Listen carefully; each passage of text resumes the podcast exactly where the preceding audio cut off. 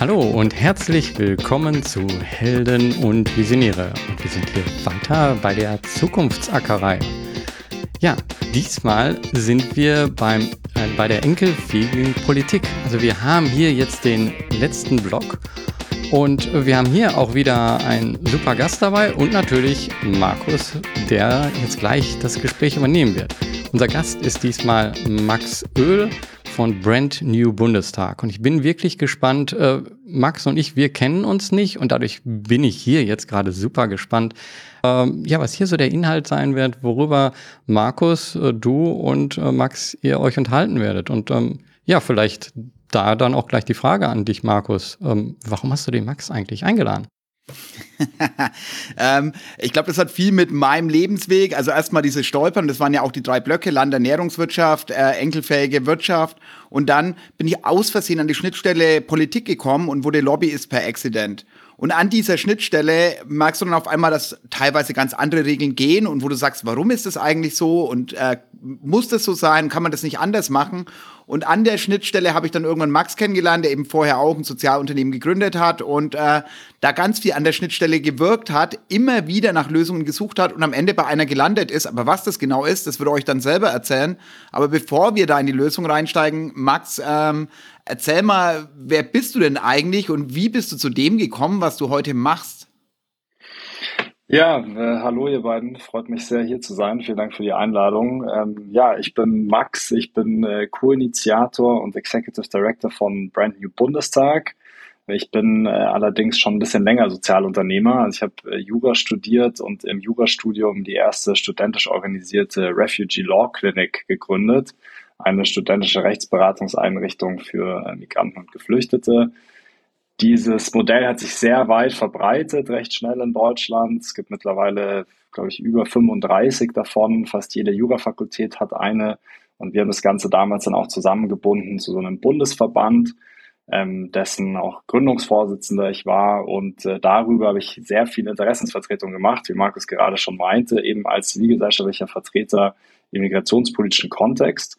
Wobei mir dann sehr schnell aufgefallen ist, ähm, wie entscheidend es eben ist, wer eigentlich im Parlament sitzt und was die Leute dann damit machen, was ich ihnen erzähle.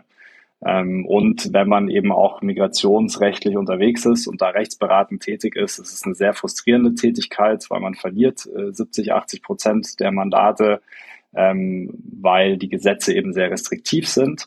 Und ähm, da fällt es einem dann einfach sehr auf, was für ein zentraler Hebel Gesetzgebung ist für einfach die Gestaltung unserer Gesellschaft. Das hat bei mir dann zu so einem Nachdenken geführt und ich habe mich dann auch ein bisschen genauer in der Parteipolitik umgesehen, habe eine Zeit lang im Bundestag äh, gearbeitet und Abgeordnete beraten in migrationspolitischen Fragen. Und ähm, die ganze Zeit dachte ich mir, wir müssen irgendwie Zivilgesellschaft und Parteipolitik anders zusammenbringen, weil mir nicht nur aufgefallen ist, dass mir als zivilgesellschaftlicher Interessensvertreter ähm, da häufig ähm, die Verbindung fehlt zu dem, was eigentlich parteipolitisch passiert, sondern weil ich auch die Abgeordneten erlebt habe, äh, häufig in ihrer Ohnmacht, eigentlich, dass sie selber nicht genau wissen, wie sie ähm, die größeren Räder äh, bewegen können, sondern eben häufig auch einfach das, was von oben kommt, aus den Fraktionsführungen, aus der Regierung, ein Stück weit einfach verarbeiten und dann ähm, ja im, Parlament vertreten sollen, aber selten ähm, gibt es eigentlich für sie auch dieses Empowerment, dass sie über die größeren Linien der Politik nachdenken können und die beeinflussen können.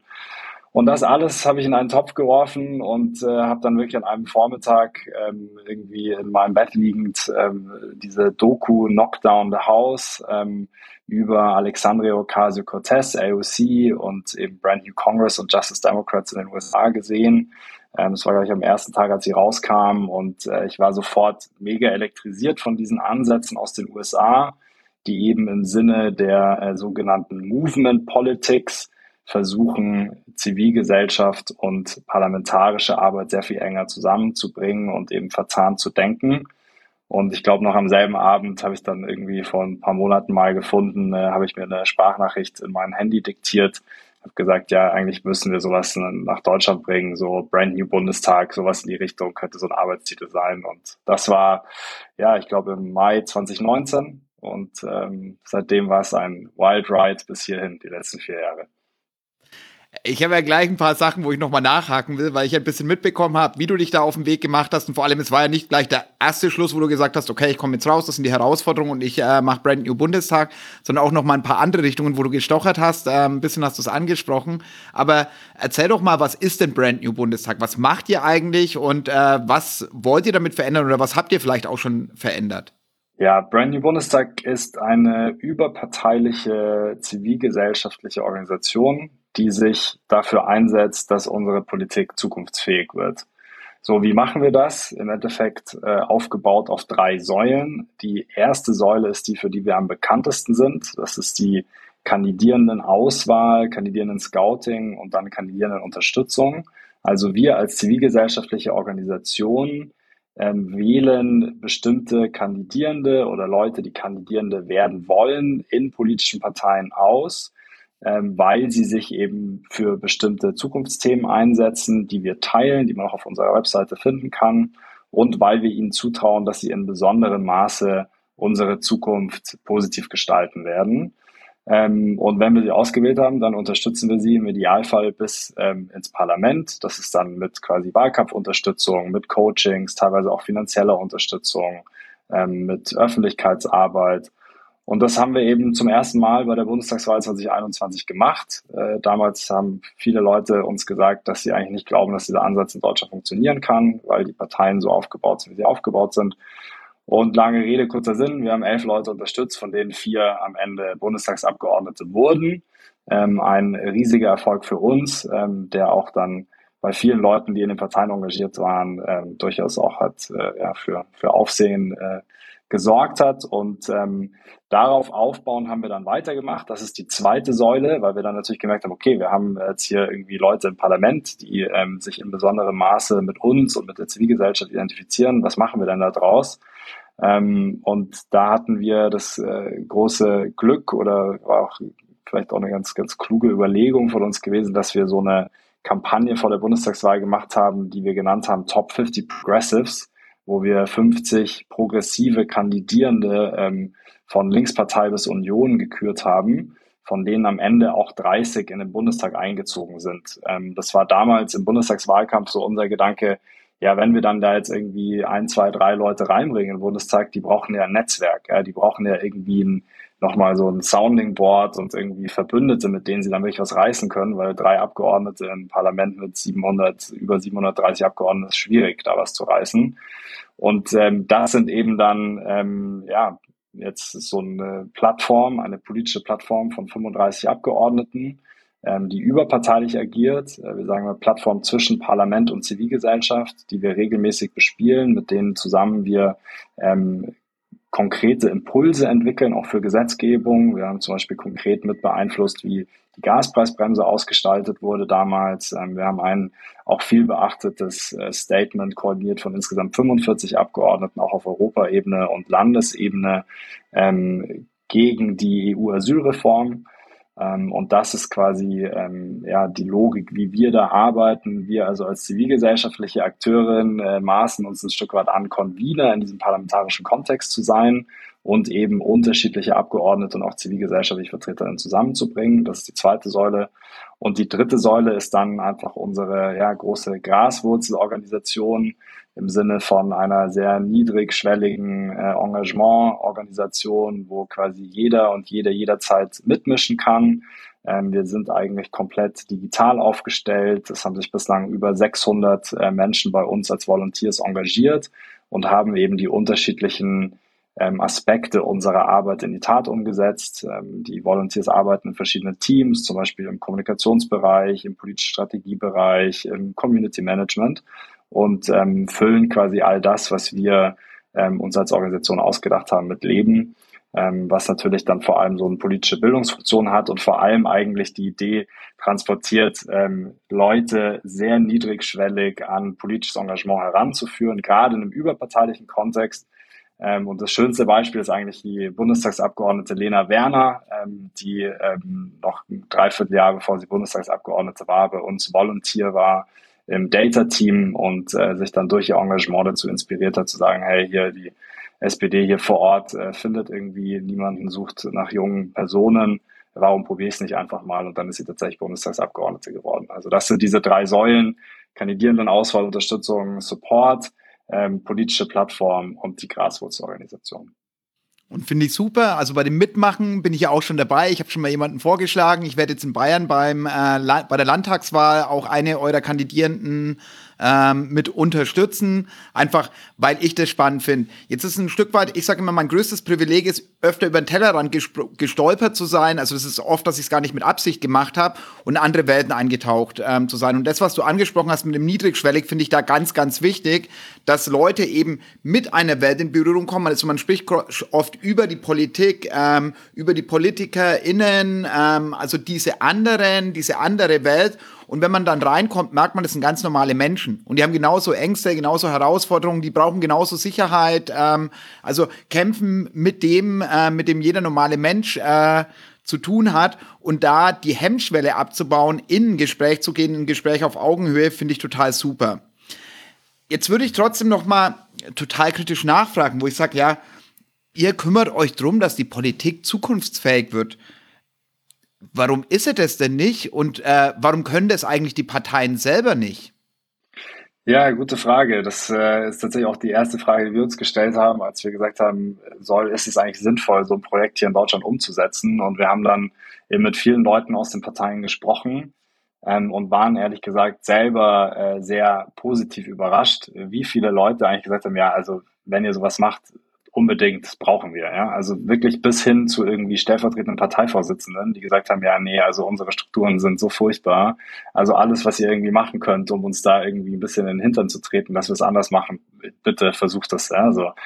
Ähm, also das charakterisiert eben sehr gut, was so auch der Spirit in vielen Parteikontexten ähm, ist. Also ich kenne ja eben die Parteiarbeit auch von innen. Ja, ich bin dann damals ähm, nach meiner äh, Refugee Law Clinic Zeit oder im Zuge meiner Refugee Law Clinic Zeit dann eben auch Parteimitglied geworden und habe dann auch wirklich von der Ortsvereinsebene an äh, bis über die Kreisverbände bis hin zu irgendwie Bundesparteitagen und so halt mitbekommen, ähm, wie so Parteiarbeit funktioniert und was eben die Defizite sind. Und das davon ist natürlich auch unsere Organisation stark ähm, ja, inspiriert, also quasi Dinge anders zu machen und auch eben alternative Angebote zu schaffen. Also kurzum, ähm, die Parteien müssten natürlich eigentlich diese Aufgabe übernehmen. Ähm, die Leute, die zukunftsorientiert denken in den Parteien, streben auch an, dass sie das tun. Aber sie treffen halt ständig auch auf echt starke Widerstände in den eigenen Strukturen, weil es natürlich in der Parteipolitik wenig überraschend auch einfach um Macht geht, um Machtnetzwerke, und Macht natürlich ähm, häufig vor allem in unserer patriarchal geprägten Gesellschaft informell äh, gesichert wird, ähm, wo es vor allem um ja, Verlässlichkeit ähm, und eben diese informellen Absprachen geht. Und wir leben eben in einer politischen Kultur, wo es schon sehr stark so ist, dass die Leute, die sich besonders lange kennen, sich dann natürlich auch gegenseitig dabei unterstützen, ähm, wer am Ende dann die politischen Spitzenämter bekommt. Ja? Also unser Bundeskanzler aktuell ist ja eigentlich das Paradebeispiel dafür, ja, Juso Bundesvorsitzender gewesen, ähm, hat sämtliche äh, unterschiedlichen Stadien der politischen äh, Berufslaufbahn durchlaufen und äh, war auch irgendwie so ein Stück weit der, der halt irgendwie noch da war, um dann den Kanzlerkandidaten der SPD zu geben und ist dann halt auch Bundeskanzler geworden, ja. Und das ist quasi kein ähm, ungewöhnliches Beispiel dafür, wie ja politische Karrieren bei uns verlaufen. Ähm, ist aber natürlich dann auch klar, dass Leute, die 30, 40, 50 Jahre Parteisozialisierung genossen haben, nicht unbedingt immer die sind, die jetzt Strukturen in Frage stellen und sagen, hey, wir müssen hier alles äh, ganz anders machen, weil wir haben äh, eine Transformation vor der Brust. Und da ähm, ist es anscheinend einfach so, was wir auch jetzt einfach erst im Laufe unserer Tätigkeit gemerkt haben, dass wirklich diese Innovation nicht aus den Parteien selber herauskommen wird. Ähm, man sagt ja auch quasi, Innovationen von Ökosystemen müssen immer von außen kommen. Und wenn wir uns die Parteipolitik oder politischen Institutionen als Ökosystem anschauen, wo soll die Innovation denn dann von außen herkommen, wenn nicht aus der Zivilgesellschaft? Mein Herz ist einige Male aufgegangen bei dem, was du gesagt hast, weil deshalb auch bei den beiden Blöcken, wo wir vorher hatten, also das, was du mit der Transformation angesprochen hast. Transformation ist ja für viele immer so ein wabriges Ding und was ist das? Und jetzt wird uns irgendwas übergestülpt, aber es ist halt einfach, unsere Welt ist im Umbruch. Wir haben komplett andere Herausforderungen als äh, die Generationen vorher. Wir haben einen begrenzten Planet, damit müssen wir klarkommen, unsere Wertschöpfungsketten sortieren. Wir haben durch das, wie du vorhin auch schon äh, beschrieben hast, mit den Strukturen, die in einer anderen Zeit ja super waren, aber dadurch haben sich Dinge manifestiert und Privilegien entwickelt, die nicht, uns als Gesellschaft nicht mehr gut tun und vor allem dem Planeten auch nicht mehr gut tun. Ähm, und da ein Stück weit zu sagen, das mit dem Aufbrechen teile ich eben, weil das in den anderen Bereichen ja genauso ist. Es sind Akteure, die von außen kommen und die dann erstmal unangenehm sind, wo man sagt, hey, jetzt kommen die und eigentlich war das doch immer mein Job und ich mache das. Und ich vergleiche es immer gern mit so einer Pyramide, wo du sagst, die Leute sind aufgestiegen in einem kaputten System und haben am besten funktioniert in diesem kaputten System. Und wenn ich da ganz oben bin und jetzt die Verantwortung habe, bin ich ja die letzte Person, die alles in Frage stellt, was mich erfolgreich gemacht hat. Weil sonst müsste ich ja mein ganzes eigenes Ich in Frage stellen. Also das ist ein Stück weit die Herausforderung, wie schaffen wir es, dass die Leute, die intern Veränderung treiben wollen, und das finde ich spannend, weil du das vorhin beschrieben hast, dass in der Partei eben Leute da sind bis zum stellvertretenden Vorsitzenden, die dann sagen, hey, und auf jeden Fall, wir brauchen das. Und dann die TransformationsgestalterInnen von außen, die denen überhaupt erst möglich machen, größere Sprünge zu machen. Und da bringen dir ja Leute in diese Strukturen rein. Und unterstützt, sage ich mal, Leute, die momentan vielleicht nicht repräsentiert sind, die nochmal anders singen, andere Positionen ähm, haben, die vorher stark in der Zivilgesellschaft unterwegs waren, dass die dann auf einmal im politischen Betrieb sind. Was erzählen euch denn die Leute, wenn sie auf einmal in den Strukturen sind? Und wenn sie nicht jetzt angefangen haben bei der Jugendorganisation mit Plakate kleben, sondern dann auf einmal quer drin sind und andere vielleicht das Gefühl haben, in dieser Struktur, ich hätte es ja mehr verdient, weil ich ja genau das getan habe, was man früher getan hat, um Karriere in der Politik zu machen. Ja, also du, du benennst es sehr, sehr gut. Das ist äh, wirklich genau das zentrale Problem, was wir auch nicht nur in der Politik, sondern in vielen anderen gesellschaftlichen Bereichen haben. Eben, dass wir etablierte Systeme, etablierte Strukturen haben mit eigenen Belohnungssystemen, die aber leider in vielerlei Hinsicht in die falsche Richtung laufen äh, und a, recht, falsche Richtung arbeiten, gerade wenn es um die Klimakrise und gesellschaftlichen Fortschritt und so geht. Und das ist quasi auch genau die Herausforderungen für jetzt zum Beispiel die Leute, die wir unterstützen, ja auch wir haben ja nicht nur Leute jetzt unterstützt bei der Bundestagswahl, sondern nachher auch bei den Landtagswahlen, haben wir vier Leute in vier verschiedene Landtage gebracht und auch das geht weiter. Jetzt in Hessen und Bayern wird in diesem Jahr ja auch noch gewählt. Ähm, also es geht wirklich dann darum, die Leute wirklich stark identifiziert zu halten mit diesen ja, Zukunftszielsetzungen und eben sie ähm, in ihrer Identität zu bestärken, dass sie in besonderem Maße sich als Lautsprecher in der Zivilgesellschaft verstehen.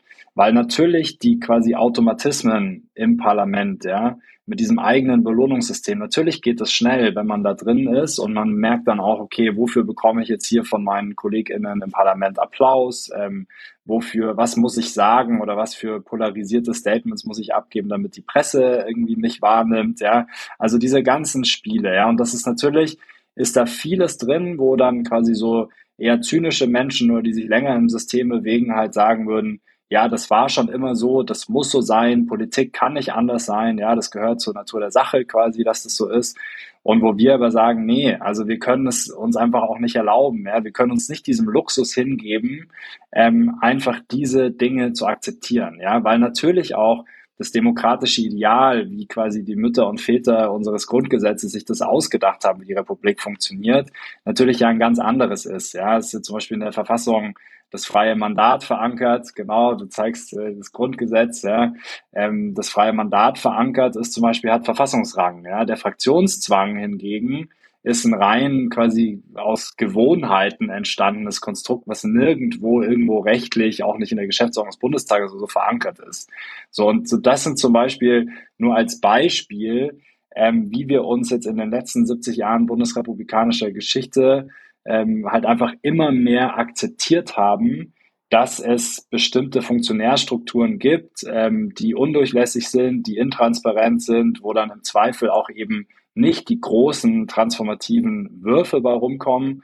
Und da sagen wir eben als Organisation und eben auch die ganzen PolitikerInnen, die mit uns zusammenarbeiten, ja, ähm, wir können das nicht weiter hinnehmen, sondern natürlich geht es besser, natürlich geht Demokratie besser und natürlich müssen wir uns alle ähm, da wirklich auch an die eigene Nase fassen und schauen, dass wir ähm, weiter äh, weitermachen. Ähm, aber die Herausforderungen sind natürlich immens, gerade für junge Leute, die frisch ins Parlament kommen und dann erstmal von den Altvorderen zu hören bekommen, ja, was ist das eigentlich da mit Brand New Bundestag und was soll das eigentlich und du bist doch Abgeordneter unserer Partei und, und so weiter. Also das natürlich, das kriegen die alles zu hören, klar. Ja, und das ist ja manchmal die Herausforderung, wenn du als Fremdkörper gesehen wirst, aber umso besser, dass ihr jetzt mittlerweile schon mehrere Leute reinbekommen habt und die sie untereinander stützen können, weil das ist für mich immer ein Stück weit, wie können wir die Leute, die an der Transformation arbeiten, wirklich die Herausforderung in den Blick nehmen und sagen, okay, in der Vergangenheit sind diese Glaubenssätze, die wir heute noch hochhalten an vielen Stellen, die haben funktioniert. Aber lasst uns die doch mal in Frage stellen und eben genau das, was du gesagt hast, können wir die Dinge heute nicht besser lösen, können wir das nicht anders machen und ähm, da nach vorne gehen. Und ich glaube, da ist es auch wirklich wichtig, weil das, was du mit den Belohnungseffekten angesprochen hast, ist es ja wieder, dass sich diese unterschiedlichen Systeme selbst verstärken, also diese alten Belohnungsmechanismen in sich haben und dass jetzt die Presse das belohnt, wenn jemand möglichst polarisierend unterwegs ist wo du sagst, hey, das Schlimmste, was wir in einer Zeit des Umbruchs brauchen, ist jemand, der einfache Antworten auf den Tisch schmeißt und sagt, so ist es und nicht anders, sondern da muss man in den Dialog gehen, da muss man anders zusammenarbeiten und vor allem nochmal andere Standpunkte mit an den Tisch holen. Und das lernen wir ja eigentlich aus den Umbruchphasen in der Vergangenheit, weil es immer das gleiche Spiel ist. Und das Verrückte ist, dass wir im 21. Jahrhundert die gleichen Fehler machen wie damals. Also dass die Leute, die heute Macht haben, nicht sagen, was brauchen wir eigentlich, um insgesamt als Gesellschaft voranzugehen. Vielleicht habe ich da noch mal Privilegien, die ich nutzen kann, um diese bessere Zukunft auch für meine Kinder, für die Enkel und äh, für die Gesellschaft an sich zu gestalten. Aber noch eine Herausforderung.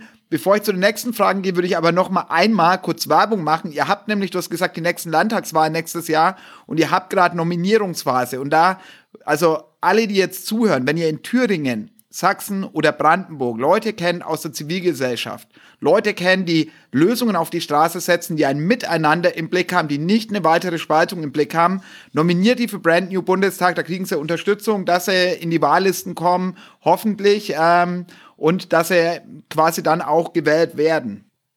Diese Systeme oder die Transformation, dieser Umbruch, diese neuen Herausforderungen, das bringt ja ganz, ganz viel mit sich. Das ist das, was wir in den letzten ähm, Phasen auch hatten. Das heißt, bevor wir jetzt in den Lösungsraum intensiver einsteigen, würde mich noch mal interessieren, wenn du jetzt an die Schnittstelle Politik guckst und sagst, für das, dass wir ein neues Miteinander, einen neuen Aufbruch, einen Weg nach vorne finden, ähm, dass wir die Herausforderungen unserer Zeit lösen können. Was sind denn in deinen Augen die drei größten Herausforderungen an dieser Schnittstelle? Kannst du das ein bisschen, warum du die einstufst, warum gerade das aus deinem Blick Herausforderungen sind?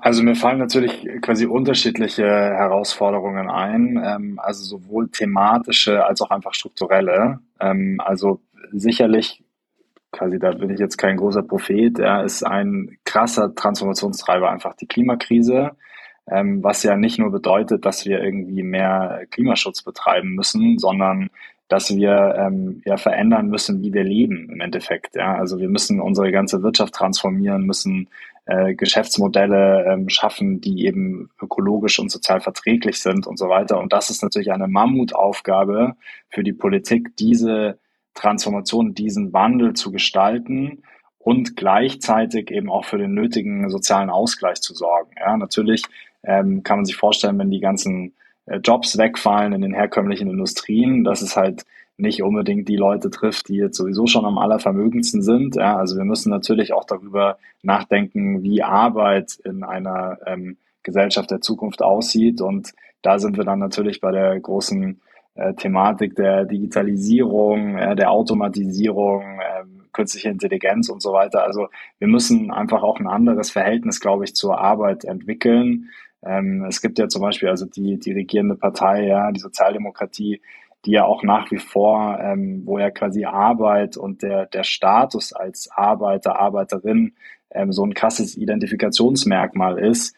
Ähm, ich glaube, in der Gesellschaft der Zukunft ähm, brauchen wir ein bisschen fluideres Verhältnis ähm, zur Arbeit, ähm, uns einfach darüber zu definieren, was wir arbeiten. Ja, das ist ja auch quasi eine krasse Befreiung, wenn wir uns nicht mehr ähm, über die Arbeit definieren müssen, sondern eben sagen können, ja, wir haben vielleicht unterschiedliche Tätigkeiten, die wir immer eine Zeit lang ausüben, weil es uns auch entlastet und befreit, quasi andere Dinge zu tun. Also ich glaube, da fehlt vor allem häufig ähm, der optimistische Blick in die Zukunft, der ähm, halt auch sagt, okay, da liegen vielleicht auch einfach super viele Chancen, wenn wir so transformieren und ähm, uns geht's in unseren westlichen äh, Kulturen schon echt verdammt gut in vielerlei Hinsicht ähm, und wir haben äh, relativ funktionsfähige Institutionen und ähm, eine gut ausgebaute Infrastruktur im Vergleich zu vielen Teilen dieser Welt.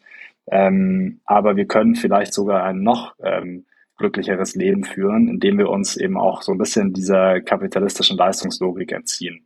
Also sprich, eigentlich in dieser Transformation, das ist ja das Schöne ähm, und auch das super herausfordernde, hängt halt auch alles mit allem zusammen. Ja? Also quasi von äh, Klima über Wirtschaft zur Digitalisierung hin zur Arbeit, also quasi fast alles, was das menschliche Leben beschreibt. Und das ist ja auch, kennzeichnet ja auch dann diese besonders große Herausforderung für die Politik momentan, eben da ein überzeugende Antwort ähm, auf, die, auf die Zukunftsfragen zu finden. Und leider ist es wohl so, dass viele Leute, es gab ja auch, glaube ich, ähm, jetzt so eine neue Studie von, von More Common, ähm, dass viele Leute ähm, eben ja, ähm, sich immer verlorener fühlen ähm, und auch immer weniger Zutrauen haben in unsere Gesellschaft, dass wir gemeinsam diese Lösungen finden können. Ähm, und das ist natürlich dann eine sehr brenzlige Situation, wo natürlich ExtremistInnen ähm, äh, ja, einfach einen gewissen ähm, Auftrieb haben. Das sind also quasi die inhaltlichen Themen. Strukturell, ja, so ein bisschen abstrakter betrachtet, würde ich halt eben sagen, es ist eigentlich zweierlei. Es gibt zum einen einfach Institutionen, die wir ins Leben gesetzt haben, die wir so kreiert haben vor 60, 70 Jahren, die auf einen bestimmten Zweck ausgerichtet waren. Ja, natürlich vor allem zum Beispiel im, im Wirtschaftskontext, ja, also Wachstum, ja, und ähm, jetzt stehen wir vor der Herausforderung, diese Institutionen, die uns ja eben auch über Jahrzehnte hinweg wahnsinnig gedient haben, ja, und uns ja ein großes Maß an Wohlstand und so beschert haben, einfach auf neue Zielsetzungen auszurichten. Ja, jetzt habe ich gesagt, einfach, aber das ist natürlich alles andere als einfach, weil wir, vielleicht wir Menschen, wir wissen ja auch, also wenn quasi, es ist für uns sowieso schon schwer, uns selber zu verändern als Menschen, ja, wenn wir, keine Ahnung, neue, gute ähm, Habit, neue gute Gewohnheit irgendwie uns aneignen wollen, dann müssen wir uns da teilweise ganz schön gegen den inneren Schweinehund kämpfen, bis wir dann es mal schaffen, zweimal die Woche joggen zu gehen, so ungefähr. So, und wenn es jetzt aber dann auch noch um was geht, wo wir sagen, ja, aber eigentlich fühle ich mich doch ganz wohl damit, ja, also irgendwie, weiß ich nicht, Aerobic zu Hause zu machen. Ja, also diese Aerobic, zwar da habe ich doch immer gemacht, es war eigentlich ganz gut Aerobic, ja.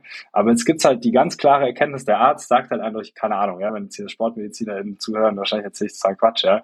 Aber wenn es der Arzt sagt, ja, aber ist auch wirklich, aber Joggen ist halt einfach die viel bessere Lösung, dann halt zu sagen, was, was uns lange gedient hat, hinter uns zu lassen und stattdessen einen neuen Weg zu gehen, da scheitern wir halt stark, weil es uns einfach schwerfällt, ähm, was Bewährtes hinter uns zu lassen, obwohl ganz klar erkennbar die äußerlichen Zeichen darauf stehen, dass diese Institutionen, so wie sie bislang gebaut sind, uns eben nicht mehr dienen.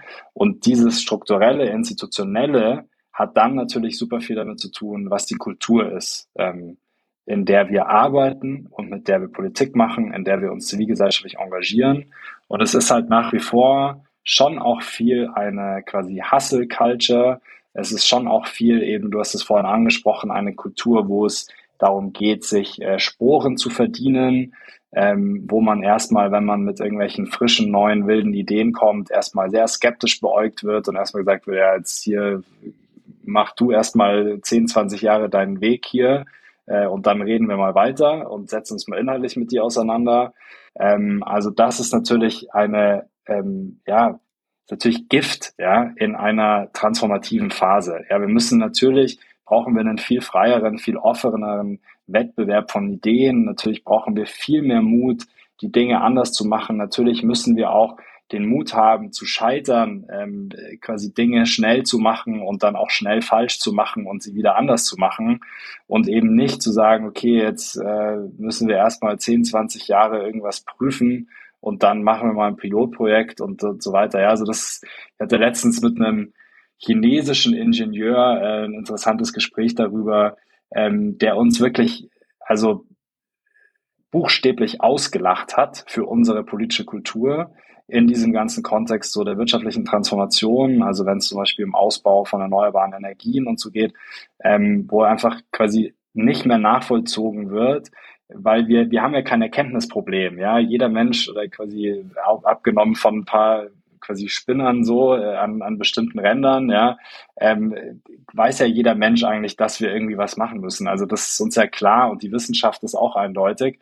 Aber wir haben einfach ein Umsetzungsproblem. Ja, wir haben, wir, wir schaffen es einfach nicht, aus eben unserem äh, bequemen quasi Aerobic-Leben rauszutreten, zu sagen, wir jetzt hier raus und jetzt äh, wird es Jogging hier angesagt. Ja, also wir sind einfach nach wie vor verharren wir in diesem so, ja, hm, okay, mal ein bisschen, wir, wir gehen mal ein bisschen spazieren draußen, aber jetzt gleich irgendwie so richtig loslaufen, ah, muss das wirklich sein? Und da hängen wir halt irgendwie jetzt seit 30 Jahren drinnen und ja auch nicht nur bei uns in Deutschland, sondern ja generell, ja, wenn man irgendwie so, äh, ja, an ihr Brundtland Report und so Ende der 80er und so weiter zu, zurückdenkt. Spätestens seitdem ist eigentlich der Weltgemeinschaft klar, was Phase sein müsste, aber wir kommen einfach nicht ins Laufen. Und da brauchen wir jetzt einfach dringend Political Leadership, äh, Menschen, die sich eben selber zutrauen, diese Systeme wirklich auch von innen heraus zu verändern, damit wir da rauskommen. Und daran, daran arbeiten wir, dass wir wirklich diese ja, couragierten ähm, politischen Leaders bekommen, die, die sich das zutrauen und die das dann auch wirklich ähm, auf den Weg bringen können. Ich muss so oft schmunzeln, als du erzählt hast, wo ich sag, äh, von dem zweimal Joggen pro Woche, was ich mittlerweile schaffe, weil nämlich das Bäuchlein einfach dicker geworden ist und zu wenig gemacht habe. Und wo ich sag, ich weiß, wie hart das ist, das wieder anzufangen und dessen seinen äh, Tagesablauf mit reinzunehmen. Und früher habe ich das wie selbstverständlich gemacht, aber sowas dann neu anzufangen, ist total krass. Und das ist ja, wenn du am Schluss nochmal sagst, das Systemische ist ja im Endeffekt Veränderungsresistenz, eine der größten Herausforderungen. Und ich finde es total spannend, das habe ich äh, in den anderen Staffeln auch schon mal ähm, erzählt gehabt von meinem Bruder, der Physiotherapeut ist, in seiner Praxis zwei Patienten warten und der eine sagt, sag mal, machst du die Übungen, wo dir der Sauerhammer mitgibt? Und der andere sagt, naja, ich mache es halt so, dass es gut aussieht, wenn ich es bei ihm vormachen. Der zweite lacht und sagt, bei mir ist es genauso. Und an der Schnittstelle Politik, wo ich sage, ganz ehrlich, die Politik macht doch genau das Gleiche. Also sie ist da, sie macht ihre Übungen, die gehen ins Plenum, die stellen irgendwas vor, die haben tolle Reden, aber dann kommt es nicht in die Umsetzung. Es ist ein zu tun, als ob ein darüber reden, aber noch nicht das konsequente Handeln. Und jetzt würde ich gerne bei dem Problem noch ein bisschen tiefer einsteigen, wo ich sage, du kriegst es ja jetzt mit, weil du direkt mit den Leuten zusammenarbeitest, die im Parlament sitzen oft können die ja gar nicht mehr, weil die Maschine dahinter ja auch nicht wirklich funktioniert. Also ich war jetzt äh, die Woche mit jemand Kaffee trinken, wo in der Verwaltung Innovation und Strukturwandel voranbringt. Ähm, zwei gute, eigentlich sogar drei äh, Freundinnen von mir ähm, arbeiten jetzt in unterschiedlichen Ministerien, Behörden, Institutionen, die alle über das Gleiche klagen, dass eben 0,0 Fehlerkultur, das sind wir bei dem, was du am Anfang gesagt hast, eben Kultur da ist und der Zweck oft ein Selbstzweck geworden ist. Also man macht es, was von oben kommt, aber es wird gar nicht mehr drüber nachgedacht, wofür wurden wir eigentlich mal gegründet und wenn ich die Herausforderungen der damaligen Zeit in die heutige Zeit übertrage, was sind denn wirklich die Herausforderungen? Also ja. Wirtschaft war früher ja wirklich Wachstum. Wenn wir aus einer Zeit der Knappheit, der Hungersnöte kommen, ähm, dann muss ich das machen. Und auf einmal haben wir ein System, das hat sich verselbstständigt. Und heute ist es ja bei einem Unternehmen der Zweck, eine Maximierung der Wertabschöpfung innerhalb der Wertschöpfungsketten, was Shareholder Value Orientierung ist. Und je besser das Unternehmen das liefert, desto besser funktioniert's. Aber dann ist ja die Schadschöpfung innerhalb der Wertschöpfungskette, also das wirklich zu erfassen, monetär zu erfassen, ist ja dann nur Grund, weniger Gewinn zu haben. Das heißt, du schaffst es nur, wenn die Politik Rahmenbedingungen macht. Also den Block, wo wir vorher hatten, die Wirtschaft, kann es gar nicht machen, wenn die Politik und der Apparat dahinter nicht die Rahmenbedingungen so setzt, und da sind wir leider bei dem Thema, was viele nicht hören wollen, Verbote waren ja immer da. Wir haben Sklaverei irgendwann verboten, die Kirche hat irgendwann keine Ablassbriefe mehr verkaufen dürfen. Ähm, es sind Rahmenbedingungen gekommen. Wir haben irgendwann äh, nicht mehr einfach ja, sonstige Dinge machen dürfen. Also wir haben uns als Gesellschaft weiterentwickelt und es waren immer diese Rahmenbedingungen, die wir irgendwo hatten. Das Gefühl habe ich, wir kennen alle, dass das nicht mehr funktioniert, was wir vorher gemacht haben, aber trauen uns noch nicht richtig in das nach vorne. Und da ist es, jetzt kommen wir eigentlich schon in den Lösungsraum. Ähm, wenn du in dich reinspürst und jetzt diese ganzen Herausforderungen siehst und ihr macht mit Brand New Bundestag, sorgt ihr dafür, dass andere Leute schon mal in diese Institutionen kommen. Aber wir haben ja also wir, wir, wir spüren, dass gerade extreme Menschen die einfache Antworten versprechen, die definitiv kein, keine Antwort, keine Lösungen sind, um in eine zukunftsfähige Gesellschaft einzutauchen, dass die gerade Zulauf bekommen. Das heißt, irgendwo müssen wir neue Lösungsbausteine auf den Weg bringen. Was sind denn da Sachen, wo du sagst, hey, wenn jetzt Leute zuhören, entweder vielleicht aus diesen Institutionen ähm, oder Leute von außen, die wo sagen, hey, ich habe Privilegien, ich überlege gerade, wie kann ich, ähm, was weiß ich, meine Spenden zukunftswirkungsorientierter ähm, dahin geben, dass Demokratie gefördert wird, ähm, dass eben genau dieses Miteinander in der Gesellschaft vorankommt. Und ich glaube leider auch, dass wir Geduld haben müssen, also dass wir da viel äh, Zeit, dass wir eine harte Phase vor uns haben.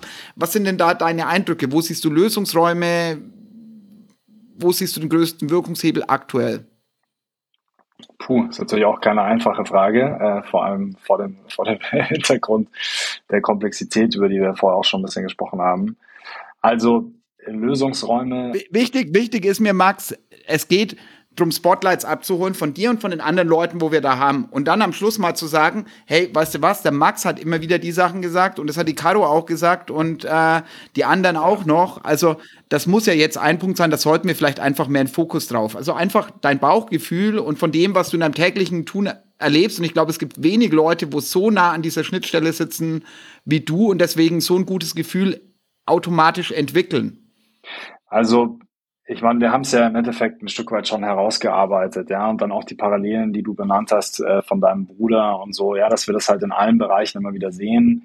Ähm, ich glaube, Lösungsräume entstehen da, wo, ähm, wo quasi ungewöhnliche Allianzen sich bilden, ja, also transsektoral ist ja immer so dieses bisschen sperrige Wort dafür, aber darum geht's im Endeffekt. Ja? Also diese verschiedenen Silos eigentlich mal in eine andere Kommunikation, in eine strategisch bewusste Kommunikation miteinander zu bringen und sich zu überlegen, wie aus der Verbindung was anderes entstehen kann.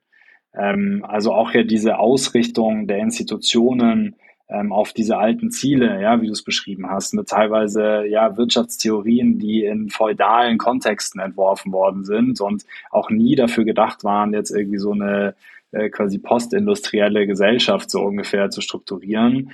So, wie können wir es schaffen, dass wir gemeinschaftlich ein neues kollektives Selbstbewusstsein entwickeln, uns auch ein Stück weit ideengeschichtlich auf die Höhe der Zeit zu bringen. Ja? Und das ist natürlich was, was eben passiert, wenn Leute zusammenkommen, die sonst für gewöhnlich nicht unbedingt miteinander im Austausch stehen und vor allem nicht, das ist ja auch nochmal was anderes, ob man sich auf öffentlichen Panels trifft oder ob man sich wirklich ähm, strategisch zusammentut und sagt, wie können wir unsere verschiedenen Hebel, die wir in der Hand halten, so nutzen, dass daraus eine echte Veränderung entsteht. So, und das ist ja quasi so auch der, der Witz äh, an dem, was wir machen, dass wir eben Leute aus der Zivilgesellschaft, die dort Bewegungen koordinieren, äh, dort äh, Leaders sind, eben zusammenbringen mit Abgeordneten und dem sagen, nicht dieses, wir aus der Zivilgesellschaft lobbyieren euch, damit ihr das und das tut, sondern wir gemeinsam haben eine ähnliche Zielsetzung und das ist ABCD. Und wir haben aber auch zwei unterschiedliche, sehr starke Instrumente, die noch stärker werden, wenn wir sie miteinander verschränken. Ja? So konkretes Beispiel, wenn im parlamentarischen Verfahren ähm, neue eine Gesetzesvorlage läuft, ja, dann ist es natürlich überhaupt nicht hilfreich, wenn die Zivilgesellschaft eine große Demonstration macht zu einem Zeitpunkt, wo der Bundestag es eigentlich mehr oder weniger schon beschlossen hat, das Gesetz, ja. Passiert aber ständig, ja, weil, und dann sagen die Abgeordneten, ja, ist ja super, dass ihr euch jetzt beschwert, aber das wurde bei uns vor zwei Monaten besprochen und da hättet ihr auf, am Start sein müssen. Wenn aber die Zivilgesellschaft quasi informiert durch die Politik, durch ParlamentarierInnen, weiß, okay, diese Gesetzesvorlage kommt jetzt dann erst und wir machen schon zum ganz frühen Zeitpunkt, noch vor der Ausschussanhörung, noch bevor das Ganze im Plenum und so besprochen wird, jetzt machen wir eine Aktion dazu. Es ist natürlich ganz anders wirksam im, im politischen Kontext, als wenn es eben verspätet passiert. also das so als Beispiel von Lösungsräumen, die entstehen, wenn Leute ähm, aus unterschiedlichen Sektoren zusammenkommen. Ähm, und ansonsten, was ich auch immer wieder ähm, spannend finde und was wir immer wieder in unserer Arbeit gemerkt haben, wir haben ja alle Lösungen. Ja, es ist ja, wenn, es ist ja unfassbar, wie viel Wissen, wie viel Expertise in der Wissenschaft, in der Zivilgesellschaft, auch in der Wirtschaft vorhanden ist für alle möglichen Sektoren. Ja, wir, wir können ja alle Sektoren transformieren und haben in allen Sektoren wahnsinnig viele Studien und Vorschläge und Ideen, wie es gehen kann. Und es fehlt halt wirklich häufig einfach der Wille, die Dinge in einem großen Umfang auszuprobieren. Und eben nicht zu sagen, okay, wir machen jetzt mit 99 Prozent des Budgets, machen wir das, was wir immer gemacht haben. Und mit einem Prozent machen wir ein Pilotprojekt, wo wir mal ein bisschen was anders machen. Sondern halt mal von heute auf morgen zu sagen, so, wir nehmen jetzt, keine Ahnung, 30, 40, 50 Prozent des Budgets und probieren jetzt mal zwei Jahre diesen neuen Ansatz aus, so.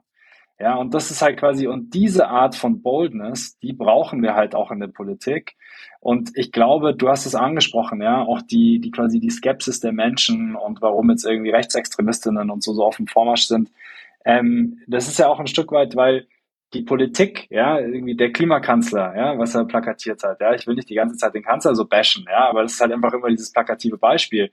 Ähm, quasi, es werden ja von politischer Seite diese Versprechungen gemacht, wo es um den Aufbruch geht, ja, die Fortschrittskoalition, ja, die ja quasi genau die gleiche Begrifflichkeit ja auch verwendet, die halt viele Menschen verwenden, die sagen so, wir wünschen uns jetzt wirklich mal einen Aufbruch hier. Und wenn dann aber so kleine Reformchen dabei rauskommen und man sich halt wieder in den alten Gräben verkämpft, ja, zwischen irgendwie neoliberal tickender FDP und dann irgendwie so ordnungspolitisch interventionistisch tickende SPD und die Grünen, die dann irgendwie dazwischen noch versuchen äh, zu transformieren, so, dann äh, denken sich natürlich die Leute auch so, ja, also offensichtlich hat das jetzt wieder nicht funktioniert. Und dann liegt es halt nahe zu sagen, so jetzt hau ich es euch mal um die Ohren und jetzt wähle ich mal hier irgendwas ganz was Wildes, ja, und das passiert halt leider auch immer mehr. Und deswegen glaube ich halt wirklich schon, ähm, es ist ein entscheidendes Element, was wir weitermachen müssen. Wir müssen echt Leute outcallen, die große Versprechungen machen und nicht delivern. Ja, wir müssen wirklich quasi so Leute, die für sich in Anspruch nehmen, progressive VorreiterInnen zu sein, aber am Ende des Tages nicht diesen weitreichenden Wandel herbeiführen, die müssen wir ganz klar benennen und sagen, das ist nicht das, worum es geht. Also dieses ganze irgendwie Greenwashing und irgendwie Transformationswashing oder wie auch immer man es bezeichnen will, das, das dürfen wir nicht zulassen, sondern wir müssen wirklich weitreichend aktiv werden. Ansonsten verlieren wir die Leute immer mehr und verlieren wir die Gesellschaft immer mehr. Und das können wir uns wirklich nicht erlauben, weil es ist jetzt schon gefährlich und es wird immer gefährlicher, je mehr wir quasi ähm, ja einfach äh, auch underperformen in der in dem Kontext. Ja. Genau deswegen wollte ich dich einladen, weil da wieder sprichst du so viele Dinge, wo mir das Herz aufgeht. Also es ist, die Lösungen sind da. Und das ist ja ein Stück weit der Impuls gewesen für meine Auszeit, wo ich sage, ich verstehe es nicht. Wenn die Antworten alle da liegen, wenn die Herausforderungen klar sind, warum bleiben wir in dem Gestern hängen? Warum schützen wir die Belohnungsmechanismen, die jedes Stück Zukunft eigentlich zerstören, die uns weiter auseinandertreiben, die das Gegenteil von dem machen, was eigentlich jeder haben möchte. Und es sind strukturelle, systemische Herausforderungen. Und da ein Stück weit das, was du angesprochen hast mit dem Miteinander sprechen, dass wir nicht mehr zusammenkommen. Ich habe es ganz live erlebt. Also es war im allerersten Block war es ja enkelfähige Landernährungswirtschaft. Das, was mein beruflicher Hintergrund ist. Ich habe das 20-jährige Klassentreffen meiner Landwirtschaftsschule besucht, ähm, vom, also da waren sogar ein paar Jahre mehr, vom äh, Studiengang Agrarmarketing Management und das Grundkurstreffen, das ist die Lobby-Kaderschmiede des Bayerischen Bauernverbands, die konservativste Funktionärschule, die man besuchen kann. Und in diesen drei Welten eingetaucht. Und da ist es schon ein Stück weit, wo ich sage, ey, da ist eine krasse Frustration da und die ich aus deren Perspektive auch verstehe, wenn ich sagt, die Welt läuft weiter, wie sie vorher gelaufen ist. Und das, was ich heute noch in den Bildungsinstitutionen vermittelt bekomme, wie wirtschaftlicher Fortschritt, wie Erfolg aussieht, wo ich dann sage, natürlich bin ich frustriert, wenn diese Formen nicht mehr funktionieren. Und ich war doch gut, ich habe diese Ausbildung gut gemacht und trotzdem klappt es nicht. Und dann kommst du aber in solche Dialogrunden und das ist eben genau bei, bei dieser Funktionärschule vom Bayerischen Bauernverband. Da sitzen 30 Leute, alles Junglandwirte, Junglandwirtinnen und die machen ein Rollenspiel, Dialog mit Verbraucherinnen und Verbrauchern. Und von diesen 30 Leuten ist eine einzige Person dabei, die einen Dialog auf Augenhöhe hinbekommt. Alle anderen gehen entweder in eine Verteidigungs- oder eine Angriffshaltung. Und da, das spiegelt sich ja auch in diesen großen Bewegungen, wir haben es satt und wir machen euch satt, ähm, eben wieder wo gegeneinander gearbeitet wird, aber wo ich jetzt behaupten würde, nachdem ich auch viel in der Berliner Blase unterwegs bin, dass es dann nicht mal so krass anders aussieht von dem, wann habe ich denn wirklich einen Dialog mit dem Gegenüber gesucht und habe ich mal versucht, mich in das Gegenüber reinzuversetzen. Und das Spannende ist, wenn die Leute miteinander sprechen würden, ich glaube, wir würden viel öfter gemeinsame Wege finden. Und dann nochmal zu institutionellen Lösungen. Ich bin eben genau wegen dem, weil ich in so vielen unterschiedlichen Bereichen war, weil ich erlebt, dass diese Blasen voneinander getrennt sind und man sich miteinander unterhält, die akademische Welt und äh, die Blase, aus der ich herkomme, wo das eher die Streber und die Theoretiker und die Dummstudierten waren, also wo dann schon wieder Feindbilder aufgemacht wurden, da spricht man auch untereinander, aber nicht miteinander, mit den anderen. Und genauso mit den Landwirten und Verbrauchern. Also Bürgerräte als ein Instrument, ich bringe unterschiedliche Standpunkte zusammen und das vielleicht wirklich konsequenter durchziehen, Menschen an den Ort bringen, um gemeinsam Lösungen zu finden. Jetzt auf der Bundesebene gibt es ja einen, aber der halt ohne wirkliche Entscheidungsmacht ist. Ähm, mich würde mal dein Blickwinkel auf das Instrument interessieren. Wo siehst du da Potenziale eben genau für dieses Auseinanderdriften und vor allem für dieses gemeinsam Lösungen finden? Und da kann ich, ja, das mache ich danach. Ich habe es mir schon markiert. Erstmal Bürgerräte und dein, dein, deine Gedanken dazu. Also aus meiner Perspektive, das entscheidende Element ist, inwiefern sind diese neuen Gremien, diese neuen Instrumente angedockt an Machtpolitik. Ja, ähm, weil wir natürlich Gefahr laufen, wenn wir so Beteiligungsformate schaffen, ähm, wo dann viele Leute sehr engagiert in ihrer Freizeit diskutieren über die großen Probleme unserer Zeit und auch tolle Lösungen entwickeln und so weiter. Und sie dann aber wieder erleben, ja, dass dann vielleicht die MinisterInnen sich dann da abbilden lassen mit dem schönen Report, aber halt am Ende des Tages nichts davon in konkrete Politik gegossen wird, laufen wir natürlich Gefahr, die Leute einfach weiter zu frustrieren. Und deswegen, und das ist was, was ich quasi in Richtung Zivilgesellschaft immer wieder sage, ähm, die Zivilgesellschaft ist halt teilweise auch ignorant, ja, weil sie ähm, Berührungsängste hat mit den Niederungen der Politik.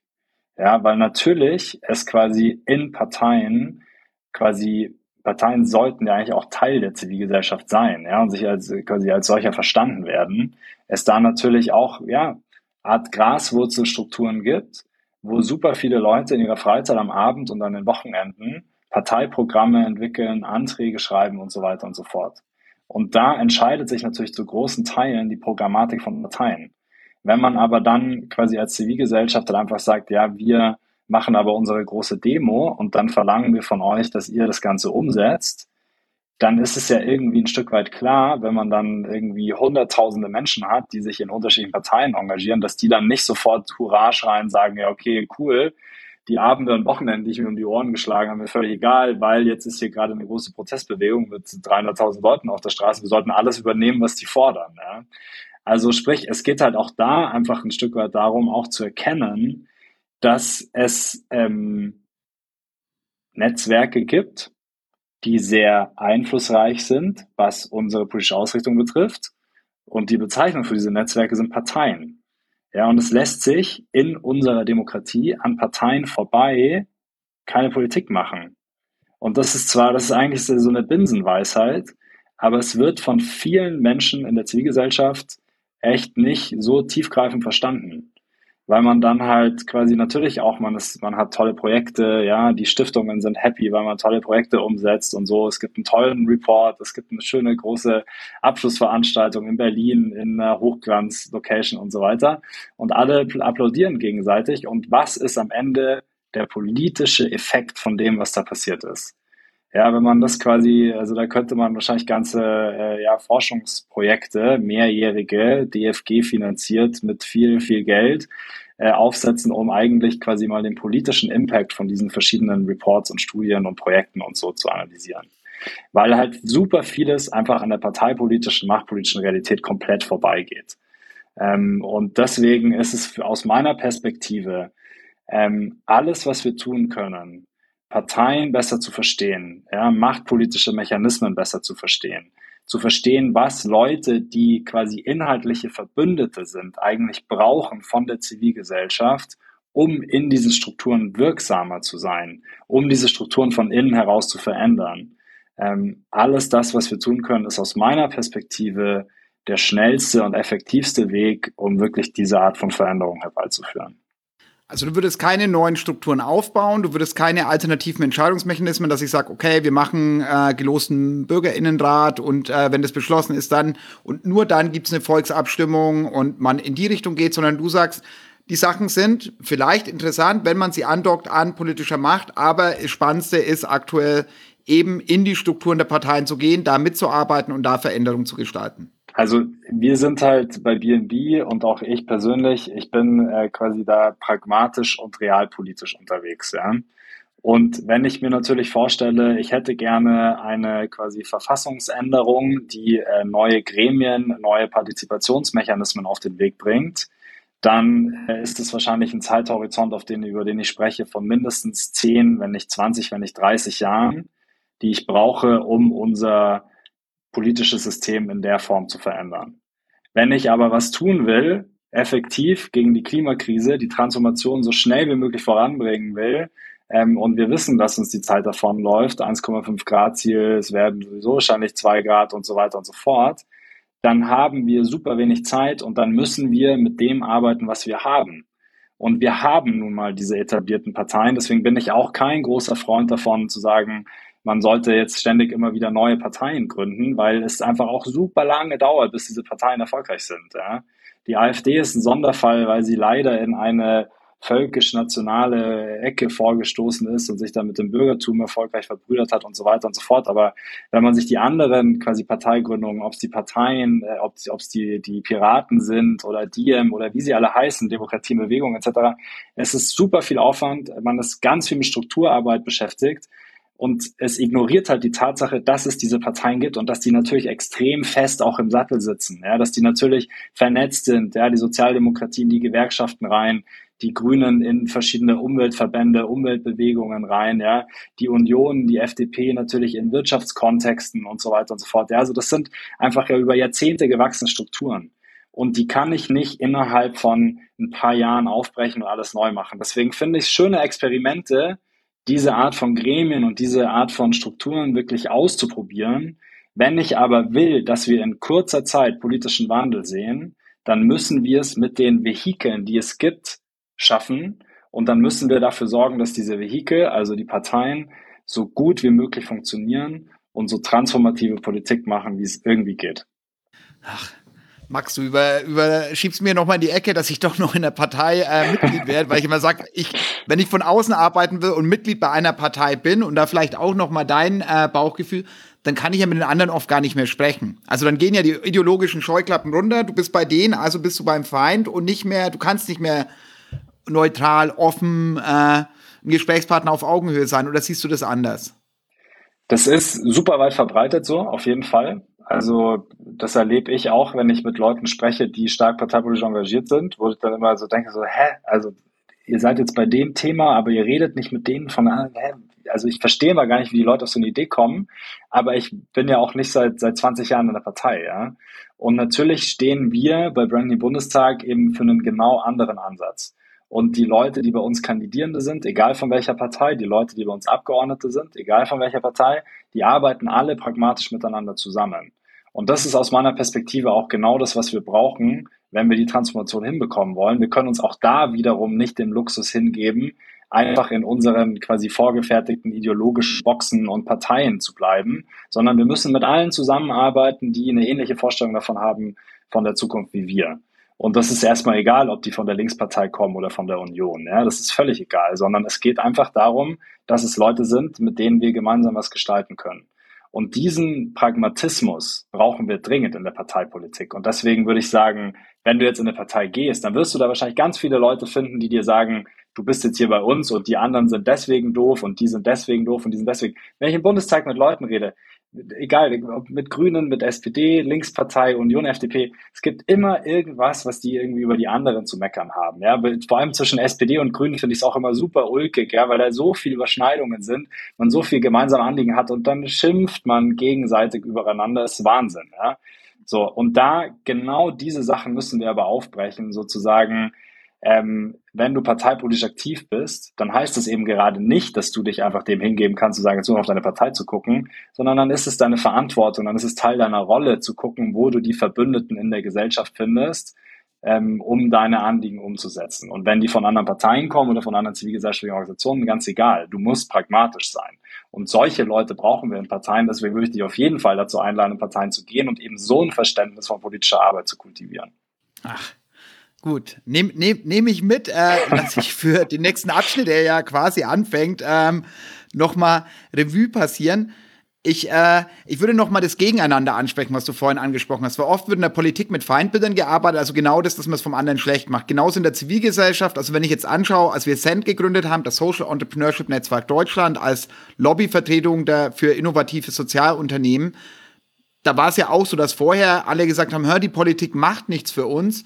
Und dann realisierst du, hm, die können ja erst was machen, wenn wir uns zusammenschließen, wenn wir denen konstruktiv zuarbeiten, wenn wir die Herausforderung beschreiben und dann Lösungsvorschläge mitliefern, weil die das ja oft gar nicht in ihren Strukturen selbst machen können. Also das finde ich total gut, dass du das nochmal hervorgehoben hast, weil das, was ich erlebt habe, ist dann, dass dann auf einmal doch viel, viel mehr geht. Und wenn wir auch aus der Zivilgesellschaft wegkommen von diesem Gegeneinander und sagen, hey, ganz ehrlich, wir leben in einer krass herausfordernden Zeit und diese Umbruchphasen waren immer in der Menschheitsgeschichte mit die schwierigsten Phasen wo halt diese extrem einfachen Antworten schnell Oberhand gewonnen haben. Und äh, ich meine, wir leben in einem Land, wo deshalb ein dunkles Kapitel durchlitten hat.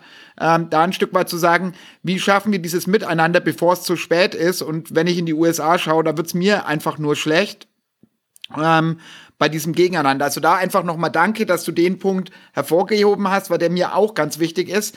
Ich würde noch was aufgreifen und zwar hat Christoph Schmitz, ähm, den wir als allerersten Gast in, im Zukunftsacker-Podcast hatten, noch zu äh, Landernährungswirtschaft, hat gesagt, das, was den Leuten eigentlich fehlt, ist ein gutes Zukunftsbild.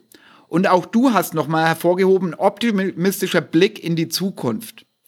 Ich habe äh, zwei Sachen beobachtet. Nach Krisen ist es ja oft so, dass man eben das Momentum da ist, Veränderungen zu gestalten. Einmal in Island nach der Finanzkrise, als dann die Bevölkerung äh, eine neue Verfassung gecrowdsourced hat. Und jetzt in Chile war ja auch eine Bewegung, als eine neue Verfassung auf den Weg gebracht wurde. In beiden Fällen war es aber so, dass diese progressive, nach vorn gerichtete Verfassung es nicht geschafft hat. Und doch wieder das, was gestern da war, das, was man gewohnt ist, sich durchgesetzt hat, obwohl die Herausforderungen klar waren und man ja anhand der Probleme und dessen, was vorher kaputt gegangen ist, das Ganze angegangen ist. Hast du Ideen, wie man vielleicht besser gute Zielbilder entwickeln kann, wie man vielleicht nicht erst in der Krise anfängt, sondern wo wir ja wissen, wir leben in einer Zeit multipler Krisen, ähm, es wird eher schlimmer als besser. Wie können wir da gute Zukunftsszenarien entwickeln, die von möglichst vielen Menschen getragen werden? Hast du da Ideen? Ideen auf jeden Fall. Ich würde nicht in, für mich in Anspruch nehmen, äh, da die, die absolut die Weisheit mit Löffeln gefressen zu haben, aber ich vermute, dass es ähm, damit zu tun hat, dass es eigentlich zweierlei braucht. Also es braucht ein motivierendes, energiegeladenes Zukunftsbild, wo Leute sagen, geil, in so einer Zukunft will ich leben. Und dann braucht es aber auch einen Pfad der Umsetzung dorthin, der erkennbar wird für die Leute. Und natürlich arbeitet die politische Linke häufig vor allem mit diesen Zukunftsbildern und gerät dann in eine argumentative Auseinandersetzung mit der politischen Rechten oder gemäßigten Kräften, die sagen, ja toll, aber das lässt sich nicht bezahlen, das funktioniert nicht, dann fliegt euch die Wirtschaft um die Ohren, das funktioniert aus dem und dem Grund nicht, ja, dann, und dann kommen diese ganzen arrivierten Player, die dann sagen, es funktioniert nicht, wie ihr euch das vorstellt. So, und dann, dann passiert sowas, dass dann eben äh, solche Referenten eben negativ ausgehen. Deswegen glaube ich, ja, und das ist was, was zum Beispiel jetzt dann eher in so einem klassisch linkspolitischen Bereich sowas zu sagen super unpopulär ist. Deswegen glaube ich, dass man Menschen, die quasi gemäßigt, vielleicht auch ähm, teilweise wirtschaftsliberal ticken, dass man die einbinden muss in solche Prozesse. Und dass es da eine Verständigung braucht, ja, dass es eine Verständigung braucht zu sagen, wir wollen alle gemeinsam in diese bessere Zukunft steuern. Und ähm, wir wollen gemeinsam die Grundlage dafür schaffen, dass das dauerhaft tragfähig ist. Und deswegen wollen wir miteinander einen Ausgleich finden, eben zwischen staatlich interventionistischen Systemen und einem freien marktwirtschaftlichen System, ähm, mit dem wir irgendwie beide leben können. Ja, und das ist natürlich was, ja, da, das ist so ideologisch aufgeladen Wahnsinn, ja, so irgendwie im Kontext, so Klimaschutz, ja, gibt's ja dann dieses Beispiel mit ähm, eher so diese die ordnungspolitische Variante, ja, stark viel subventionieren, viel investieren für die Transformation oder halt eine marktwirtschaftlich getriebene, wo es um CO2-Bepreisung geht. Ja, und das ist wirklich Wahnsinn, wie teilweise auch führende PolitikerInnen beider Parteien da wirklich wie so ein Brett vom Kopf haben, weil sie sagen, weil sie das jeweils andere Instrument aus ideologischen Gründen ablehnen. Weil sie sagen, ja, nee, das ist ja liberal oder nee, das ist ja zu ordnungspolitisch. Ja, so, und das sind, das sind genau diese Dinge. Also eigentlich, wir brauchen diese Verständigung und wir müssen halt auch mal, es ist ja illusorisch, die Vorstellung, ja, auch zum Beispiel, wenn man, äh, keine Ahnung, SPD, Grüne Linkspartei werden auf absehbare Zeit zusammen höchstwahrscheinlich keine Regierung bilden können. Ja? So irgendwie Union und FDP wird wahrscheinlich auch sehr knapp. Ja? Sprich, wir werden immer wieder Bündnisse haben, die eigentlich diese beiden Mitte-Links, Mitte-Rechts-Lager miteinander verbinden. Und wir müssen halt es wahrscheinlich schaffen, über diese quasi Lagergrenzen hinweg mal einen Zukunftskonsens zu entwickeln, der dann halt wirklich auch länger tragfähig ist. Weil dann hat man die 50 Prozent plus X in der Gesellschaft und dann kann man damit arbeiten. So, ist eine super unpopuläre Position, weil es natürlich immer schöner und immer einfacher ist, irgendwie zu sagen, so, nee, aber wir wissen wirklich, wie es besser geht und ihr müsst uns nach und das ist der einzige Weg und so weiter und so fort. Aber es ist halt realpolitisch, ja, was ist denn, wenn man in fünf Jahren den Anspruch hat, irgendwie wirklich anders aufgestellt zu sein, was ist denn ein realistischer Weg dahin, wenn nicht einfach die gegebenen politischen Verhältnisse ein Stück weit einfach anzuerkennen und zu sagen, okay, wir müssen jetzt hier raus die bestmögliche Politik ziehen, ähm, wie es irgendwie geht.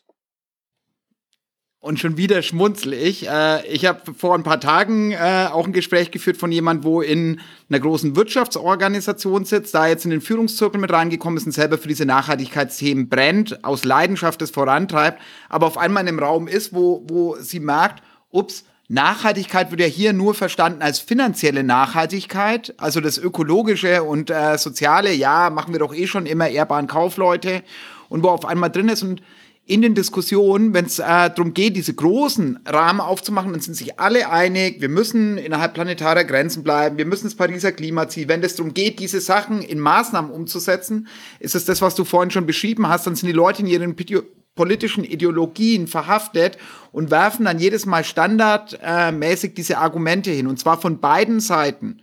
Also da ein Stück weit, das finde ich total super, das zusammenzubringen und da ist vielleicht auch ein bisschen eine Erfahrung Richtung der letzten Bundestagswahl ist eine der Parteien auf uns zugekommen. Also ich habe wieder genervt und mein Job war ja politischer Nervsack zu sein. Ähm, dass wir im Wahlprogramm jetzt endlich stärker Sozialunternehmen berücksichtigen müssen, soziale Innovation. Und wo er gesagt hat, also derjenige, wo für das Parteiprogramm mitverantwortlich war, Markus, komm mal vorbei, ich erkläre dir mal mein Dilemma. Wo er gesagt hat, da kommt ihr und warf hier ein Papier hin und dann sind es nochmal die anderen und nochmal ein paar von diesen progressiven Verbänden. Und am Schluss haben wir einen Stapel Papier da liegen, aber wir kriegen das ja nicht zu einem guten Gesamtkonzept zusammengebunden. Und dann haben wir diese ganzen progressiven Verbände zusammengebracht, haben das wirklich mit der Parteispitze diskutiert, waren danach in den ganzen Partizipationsrunden und es ist auch vieles ins Wahlprogramm gekommen. Aber in den Diskussionen wurde wieder klar, dass teilweise diese anderen Standpunkte von diesen etwas konservativeren, etwas gesetzteren Akteuren ganz gut getan hätten. Also genau diese ungewöhnlichen Allianzen, wo du sagst, wer ist eben nicht verhaftet in den Ideologien? Wer ist denn noch offen genug, nach vorne zu denken und pragmatisch genug, zu sagen, hey, wir schauen uns diese Herausforderung an, wir machen da wirklich was?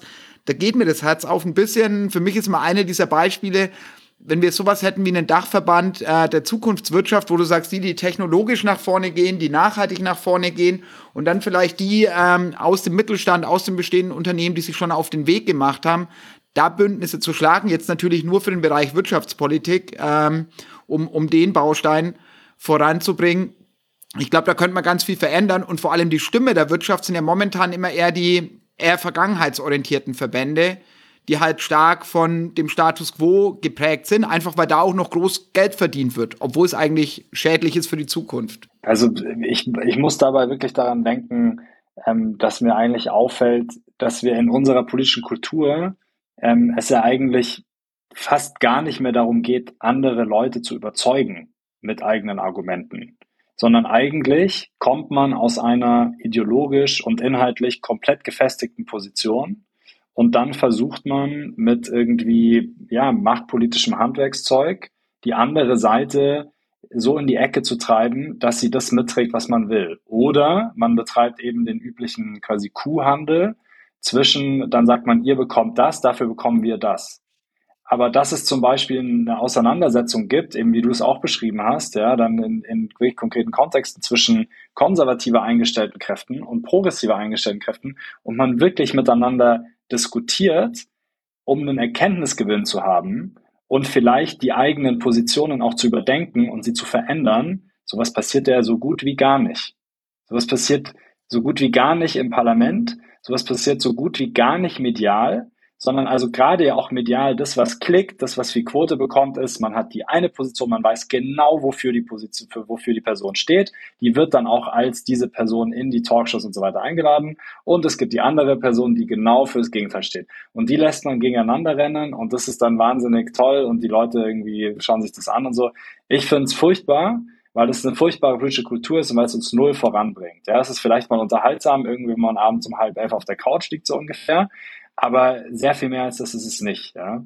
Und quasi diese, so eine politische Kultur des Überzeugens, ja, wo es eigentlich darum geht, gemeinsam in der Diskussion die beste Lösung zu finden. Sowas bräuchten wir. Ja, so das Parlament als Ort der Debatte, ja, eben freies Mandat, nicht als eine quasi Legitimationseinrichtung für die Regierung, ja, sondern als wirklich ein lebendiger Ort der Debatte, wo es dann auch mal sein kann, dass dann auch irgendwie progressive Kräfte sagen, nee, okay, ich habe es verstanden, ja, ich verstehe, wo ihr herkommt. Das ist vielleicht so, das ist ja quasi, da muss man ja, ja, du, du schmunzelst ja, das, man muss ja fast schon wirklich drüber lachen, weil man kann sich fast gar nicht vorstellen, ja. Man denkt so, ja, ist ja illusorisch, wann gibt's sowas mal, ja? So, und das ist natürlich quasi, da dürfen wir nicht zynisch werden, da dürfen wir auch irgendwie, sondern wir müssen uns schon auch immer wieder zu und zu sagen, so das sollte das demokratische Ideal sein. Ja, und der jetzige Zustand äh, ist, es, ist es bei weitem nicht. Und man ist nicht nur, man ist nicht Fantast oder Träumer, nur weil man sagt, äh, es soll diese Art von demokratischer Kultur geben, sondern es ist vielleicht das Einzige, was uns in der Phase der Transformation eigentlich den Allerwertesten retten kann. Du motivierst mich nochmal für eine der Ideen, die aus dem Zukunftsacker und aus dieser, sage ich mal, Reflexionszeit ähm, geboren sind und da ein Stück weit genau auf die Sachen hinzuarbeiten. Natürlich nicht jetzt im politischen System, aber da ist es ja genauso außerhalb. Wer spricht mit der Politik? Und du hast es am Anfang mit diesen ungewöhnlichen Allianzen ähm, quasi äh, schon mal kommuniziert. Wenn die Leute zusammenkommen, von denen man denkt, hey, das hätte ich ja nie gedacht. Und ich glaube, das ist das Wichtige in dieser Zeit des Umbruchs, dass wir alle ein Stück weit über unseren eigenen Schatten springen. Dass wir sagen, okay, das, was ich vorher, das, das tut man nicht, das macht man nicht, das will ich nicht. Dann nochmal nachfragt, warum eigentlich? Und wäre es nicht besser, wenn ich mit dem Gegenüber einfach mal spreche, wieder, wir machen es hat und wir haben es hat, äh, da einfach mal offen miteinander zu sprechen. Und ich glaube, dann wären viel mehr Lösungen da.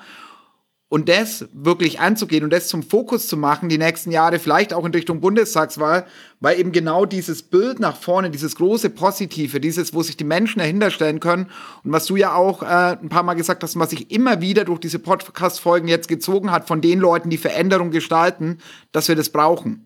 Und darauf hinzuarbeiten, finde ich super spannend. Ich habe dir vorher schon gesagt, ähm, so wenn wir äh, so langsam Richtung Ende kommen, dann hast du noch mal einen Wunsch frei. Und zwar, ich muss ja jetzt irgendwann mal wieder das Arbeiten anfangen, ein paar Euronen verdienen oder zumindest irgendwas aufbauen, wo ich dann äh, den Tagesunter oder den Lebensunterhalt mit bestreiten kann. Und angenommen, du dürftest entscheiden, was ich machen soll und wo ich meine Energie und meine Zeit reinstecke. Aber wichtig, es hören ja Leute zu, hoffentlich ganz viele. Und es ist nur, nicht nur ich, sondern ganz viele, die dann sagen, jetzt hat der Sauerhammer diesen tollen Vorschlag von Max nicht umgesetzt. Das sollten wir unbedingt tun. Also, was wären so Bausteine, wo du sagst, tu es? Zu mir oder zu den Zuhörern? Also ich glaube, fast schon egal eigentlich von welcher Perspektive du es angehst, ähm, ob du von der zivilgesellschaftlichen Perspektive, von der wirtschaftlichen, von der parteipolitischen Perspektive es angehst, ähm, einfach für diese Art von Verständigung zu sorgen. Ja, und eben zu sagen, was du ja sowieso auch tust, was du sehr gut kannst, diese Ökosysteme zusammenzufügen. Ja, das kann dann, ich wäre natürlich auf jeden Fall ein Fan davon, dass du dir auch quasi dieses äh, parteipolitische Abzeichen holst, ja, und dann, weil es einfach wirklich auch, glaube ich, in, im Tun, egal was man macht, ja, es hilft total zu verstehen, wie Parteien funktionieren von innen. Ja, ob man zivilgesellschaftlich aktiv ist, ob man in der Wirtschaft aktiv ist, egal was man, es hilft total zu verstehen, was da für Leute sind, worüber da gesprochen wird, was funktioniert, was nicht funktioniert und so weiter und so fort. Also das würde ich auf jeden Fall auch wirklich jedem Menschen ans Herz legen, der sich für unsere Zukunft interessiert, sich wirklich parteipolitisch zu engagieren. Ja, wenn man irgendwie sagt, so man hat da noch irgendwie Bauchschmerzen oder weiß nicht genau, wie das so funktioniert, so dann natürlich ist auch eine Option, sich erstmal bei uns zu engagieren. Ja, das ist überparteilich, da erlebt man auch, was es bedeutet zu kandidieren. Kann man ganz einfach über unsere Website kurz Formular ausfüllen auf brandnewbundestag.de. So, das kann, Vor das kann eine Vorstufe sein davon. Aber natürlich brauchen wir wirklich, ja, das sagen auch PolitikerInnen immer, aber es stimmt, ja, wir brauchen viele Leute in den Parteien. Und selbst wenn man nicht ein Amt anstrebt und keine Karriere machen will, aber einfach zu verstehen, wie dieses System funktioniert, ist, glaube ich, bei allem anderen, was man transformativ machen will, total hilfreich. Und dann, ja, wenn ich mir vorstelle, was, was solltest du machen, ja, ähm, ich glaube, du hast natürlich, du, zum einen hast du sehr, sehr viele Optionen, aber was natürlich aus meiner Perspektive super spannend wäre, wäre halt auch diesen Job zu übernehmen innerhalb der Zivilgesellschaft ähm, noch stärker zu verbreiten, dieses Wissen über politische Institutionen und auch da quasi mit so ein bisschen Naivitäten aufzuräumen. Ja, weil das sind teilweise auch in meiner Zeit bei den Refugee Law Clinics und so, das sind teilweise mit wirklich auch die für mich eigentlich anstrengendsten Diskussionen und anstrengendsten Konflikte häufig mit Leuten aus der Zivilgesellschaft, die aus einem starken Idealismus kommen ähm, und wirklich einfach das Richtige tun wollen, aber ähm, sagen wir mal, teilweise einfach auch ideologisch und geistig unbeweglich sind. Ja, und quasi da dafür zu werben, zu sagen, Leute, wir dürfen uns wirklich nicht erlauben, auch wenn wir das Gefühl haben, wir machen es viel besser als alle anderen. So, wir dürfen uns nicht erlauben, so verbohrt zu werden und irgendwelche Denkverbote irgendwie uns selber aufzuerlegen. Ja? Und wir dürfen natürlich auch nicht, auch als Aktivistinnen, auch als SozialunternehmerInnen, dürfen wir natürlich nicht ähm, überheblich werden. Ja? Wir dürfen nicht überheblich werden, auch gegenüber Leuten, die, keine Ahnung, viel Geld gemacht haben oder die einen tollen Titel haben oder die super patriarchal daherkommen, so. Weil wir brauchen die alle, ja. Wenn wir irgendwie nur in unserer irgendwie Hafermilch-Aktivisti-Bubble ähm, werden wir diese Transformation nicht hinbekommen, ja, sondern wir brauchen halt alle. Wir brauchen die, die, die Weißbier trinken, ähm, genauso wie die Teetrinker und I don't know, ja, so.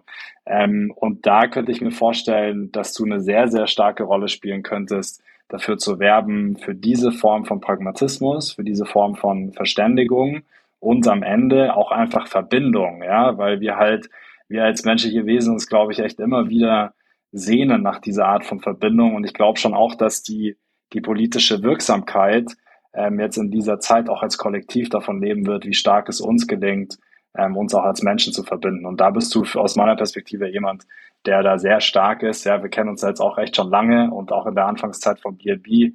Ähm, du warst einfach jemand, ähm, mit dem man sehr schnell ähm, sich verbinden konnte.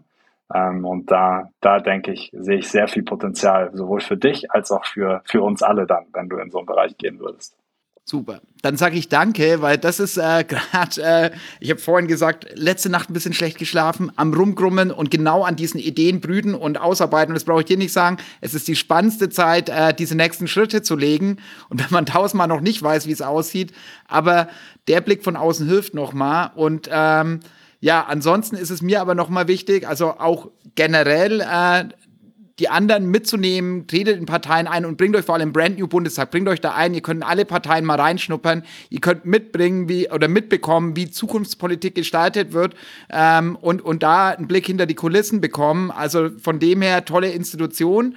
Und bevor wir zum Abbinden kommen, nochmal, was wirst du denn den Zuhörern nochmal als finale Botschaft mitgeben? Außer Eintritt in die Parteien und Mitwirken bei Brand New Bundestag und vor allem dieses Brückenbauen und pragmatische Machen. Das sind ja so viele Punkte nochmal bei dem Punkt an mich gewesen, wo ich auf jeden Fall schon mal weitergib an alle, die zuhören. Ja. Also ich würde mal sagen, ähm, es echt, äh, es brennt, so. Es brennt nicht nur ähm, in vielen Teilen unseres Kontinents klimamäßig und politisch, sondern es brennt auch demokratisch. Ja? Also diese Umfragewerte der AfD und so und wenn man den AfD-Parteitag und so verfolgt hat, ja, so das sind wirklich, das ist eine reale Bedrohung für unsere Demokratie. Wenn man in die USA schaut, sieht man dort eine reale Bedrohung. Man sieht in Frankreich, ähm, dass nach Macron kein Mensch kommt, äh, kein Mensch weiß, was kommen wird und dass Le Pen natürlich sehr gute Chancen hat, wirklich da diesen Coup äh, zu schaffen und Präsidentin zu werden. Und dann wird es sehr, sehr schwierig auf europäischer Ebene. Also diese nächsten ein, zwei, drei Jahre sind politisch extrem wichtig. Und alle, die sich für Politik interessieren und alle, die das Gefühl haben, sie wollen sich einbringen, ähm, werdet aktiv, macht was. Ähm, und der andere Punkt ist, ähm, bei aller Brenzlichkeit, es, man kann was tun. Ja, man kann was tun. Man kann ähm, in unseren Institutionen, in den Parteien, in der Zivilgesellschaft, wir können was erreichen. Und wir können vor allem dann zusammen was erreichen, wenn wir uns miteinander verbinden über ideologische und strukturelle Grenzen hinweg. Und deswegen, egal wo ihr tätig seid, ob zivilgesellschaftlich, parteipolitisch, in der Wirtschaft, was auch immer, versucht euch dafür einzusetzen, andere Perspektiven mit einzubeziehen. Und dann kann es echt gemeinsam gelingen. Und ja, du hast es gesagt, natürlich, wenn ihr Lust habt, es mit uns zusammen bei Brandy Bundestag zu machen, wir freuen uns sehr. Ähm, und äh, haben wir auch große Pläne, jetzt noch Lokalgruppen in ganz Deutschland äh, zu initiieren. Das geht jetzt los. Ja, die Bundestagswahl 2025 ähm, quasi wirft da schon ihre Schatten voraus. Und wir haben auf jeden Fall vor, ähm, noch sehr stark in die Breite zu wachsen in den nächsten Jahren und freuen uns natürlich über jede und jeden, ähm, die uns auf dem Weg begleiten. Super. Und während jetzt äh, quasi alle schon das Formular aufmachen und äh, ihre Kandidatinnen Vorschläge für Thüringen, Sachsen und Brandenburg bei Brand New Bundestag eintippen, ähm, wird Georg uns schon mal eine erste Rückmeldung geben. Sag mal, Georg, äh, hast du aus unserem Gespräch was mitgenommen? Haben wir nur Blödsinn gelabert oder was, was ist bei dir eigentlich angekommen? Naja, ich glaube, ich habe fast das Problem, dass ich zu viel mitgenommen habe und jetzt hier nicht zu einen langen Monolog machen möchte, aber es könnte jetzt passieren. Also ich fange einfach mal an. Ähm, es war nämlich wirklich eine Menge drin. Ähm, also erstmal so, was ich als äh, Oberthema einfach jetzt gesehen habe, nicht niederreißen von Dingen, sondern von innen verändern und dass das halt auch ein, ein guter und äh, vielleicht auch längerer Weg ist, aber ähm, ja, das äh, habe ich, das nehme ich hier ganz stark mit. Dann habe ich so ein kleines Aha-Erlebnis gehabt von was Max gesagt hat, nämlich äh, Trommeln, ähm, ja, nicht wenn alles entschieden ist, sondern ähm, davor. Ähm, und ja, dadurch, man muss es halt verfolgen und äh, da sehe ich halt die Zivilgesellschaft auch. Also genau eben davor ähm, zu trommeln. Und ich glaube, das ist zum Beispiel etwas, was äh, das Social Entrepreneurship Netzwerk Deutschland macht. Und noch viele andere wahrscheinlich. Ähm, also die Frage, die hier mir reingekommen ist, ist, äh, warum äh, bleiben wir eigentlich stehen? Und äh, klar, ihr habt gesagt, äh, Sicherheit, Komfort und natürlich dann das Problem, aus dieser Komfortzone rauszukommen. Aber gleichzeitig auch unheimlich großer Frust äh, bei den Bürgern, Schrägstrich Menschen. Äh, also da, da brodelt was und von daher ähm, sind wir, glaube ich, da trotzdem auf dem richtigen Weg. Ähm, Max, du sagtest, wir haben alle Lösungen. Ich glaube, das ist auch immer wieder hier in diesem Podcast äh, durchgekommen. Und aber was dort hier klar wurde, nochmal, Kultur ändert sich aber viel langsamer. Also auch wenn dieses ganze Wissen vorhanden ist und äh, ich werde jetzt vielleicht auch noch so ein, zwei Bücher nennen, die ich jetzt gerade auch äh, nochmal äh, gelesen habe oder jetzt gerade Factfulness von Hans Rössling. Es hilft nicht, das Wissen zu haben und die Statistiken zu wissen, wenn unsere Kultur äh, uns was anderes sagt, ähm, dann nehmen wir was anderes an. Ähm, also Empfinden und Fakten stimmen nicht überein. Aber wir wollen, glaube ich, alle eine schöne Zukunft, in der wir alle zusammen gut oder manche auch vielleicht nicht zusammen, aber in der wir alle gut leben können. Und da denke ich sofort an Star Trek. Äh, und ähm, das ist vielleicht nicht eine Zukunft, die alle so möchten, aber ähm, da habe ich so gedacht, okay, wie kommen wir denn da zu so einer Zukunft hin, wo wir alle gut leben können? Und das habt ihr auch gesagt. Äh, es benötigt jetzt couragierte Politiker, die einen optimistischen Blick in die Zukunft haben, die Vision und Gemeinschaft ähm, voranbringen und ähm, ja, die sich nicht abhalten lassen von dem geht nicht, äh, was dann sowieso kommen wird. Ähm, und wir müssen raus aus der Komfortzone, aus der Sicherheit. Ähm, und einfach mal was ausprobieren. Boldness, äh, sagtest du auch noch, Max. Ähm, zum Abschluss äh, noch das bedeutet halt, dass wir die Institutionen umbauen. Und äh, ich fand sehr gut, du hast gesagt, Institutionen haben uns schon immer gedient, also mit dem BIP und so weiter. Wenn sie uns weiter dienen wollen, äh, dann müssen sie anders funktionieren, andere Zielsetzungen haben. Und da fällt mir zum Beispiel die Donut-Ökonomie äh, ein, super Buch, einfach mal lesen. Ähm, und zum Abschluss, hm, ich glaube, wir brauchen langsame Änderungen, aber klare Änderungen. Ähm, und in diesem langsamen steckt aber auch eine Kraft. Das hat sowohl Hans Rösling zum Schluss in seinem Buch gesagt, äh, Factfulness, als auch noch ein weiteres Buch, was ich empfehlen kann, The Slow Lane von Sascha äh, Haselmeier. Also eine Menge nehme ich einfach hier mit. Und äh, ich hoffe, jetzt seid ihr alle mit meinem langen Gerede äh, fertig mit der Ausfüllung äh, der Anträge. Und ähm, ja, dann Markus, was hast du hiervon mitgenommen? Ich, ich halte es ganz kurz, äh, unkonventionelle Kooperation und pragmatische Lösungen auf die Straße bringen und das äh, über ideologische Lager hinweg. Und das ist, glaube ich, was, ähm, was ich in dem Jahr auch viel erlebt habe, dass wir oft in unseren ideologischen Blasen hängen bleiben. Das tut gut, da sprechen alle die gleiche Sprache, man trinkt die gleichen Getränke, die Weißbiertrinker und die äh, TeetrinkerInnen, äh, wie, wie du es formuliert hast. Gendern passt da auch gut rein. Bei den einen bist du verhasst, wenn du genderst, bist du sofort unten durch. Bei den anderen, wenn du äh, falsch genderst, dann äh, machst du es nicht richtig genug. Also da ein Stück weit zu sagen, hey Leute, um was reden wir eigentlich? Um was geht's jetzt? Um was geht's gerade in dieser Zeit? Und da die Leute zusammenzubringen, die Bock haben anzupacken, die Bock haben zu machen und da Zukunftsbilder, die auf der einen Seite visionär sind, um eben wirklich auch diese Herausforderung zu lösen und dass wir ähm, Menschen eine Vision geben, hinter der man sich versammeln kann, aber auf der anderen Seite eben pragmatisch Dinge auf die Straße bringt und nicht irgendwo in, in ja, einem Fantastereiraum hängen bleibt. Und von dem her dann nochmal danke, äh, einfach weil dieses Gespräch, das hätte heute kein besserer Zeitpunkt sein können. Ich habe heute Nacht viel gegrübelt und mir jetzt einfach geholfen, da nochmal ein bisschen mehr Klarheit zu bekommen und vor allem auch für das, was sollte jetzt passieren. Max, ich weiß nicht, du hast das letzte Wort. Ähm, hast du noch irgendwie was, was dir im Gespräch nochmal gekommen ist, äh, bei dem jetzt, wo du sagst, ja, das äh, nehme ich auf jeden Fall nochmal mit?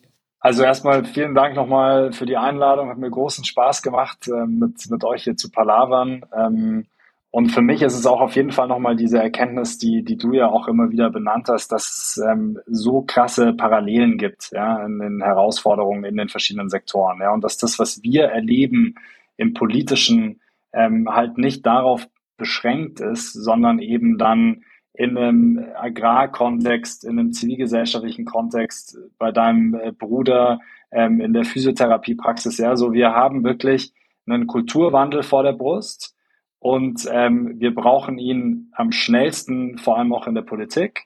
Und die Kultur wird natürlich auch von Menschen gemacht. Und es gibt die Menschen da draußen, die schon wirklich vorangehen und eine andere Kultur vorleben.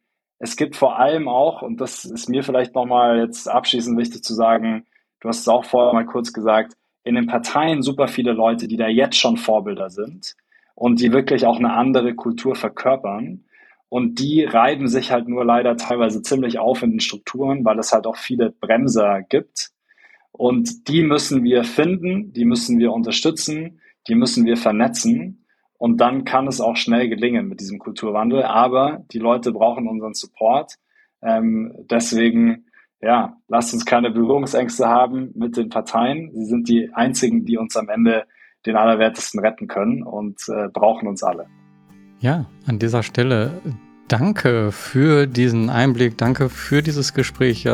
Ich habe super gerne gelauscht. Ähm, ich freue mich auf die nächste Folge. Es geht dann weiter in der enkelfähigen Politik und ähm, das schon in einer Woche. Bevor ihr in die nächste Woche geht, möchte ich hier noch ganz wichtig reinbringen. Wir haben eine Menge Unterstützer. Markus, wer ist das denn? Ja, das Crowdfunding insgesamt hat eine ganze Reihe unterstützt. Es waren aber drei Leute, die nochmal ein extra super Unterstützung gemacht haben und deshalb ein kleines Dankeschön am Ende einer jeden Politikfolge bekommen haben. Und da eben das Danke an Anna Schulze, an Markus Kaiser und Nikolaus Migut für eure Unterstützung, die ein bisschen üppiger ausgefallen ist. Ähm, ohne euch wäre der Politikteil nicht möglich gewesen. Ja, danke und dann bis nächste Woche.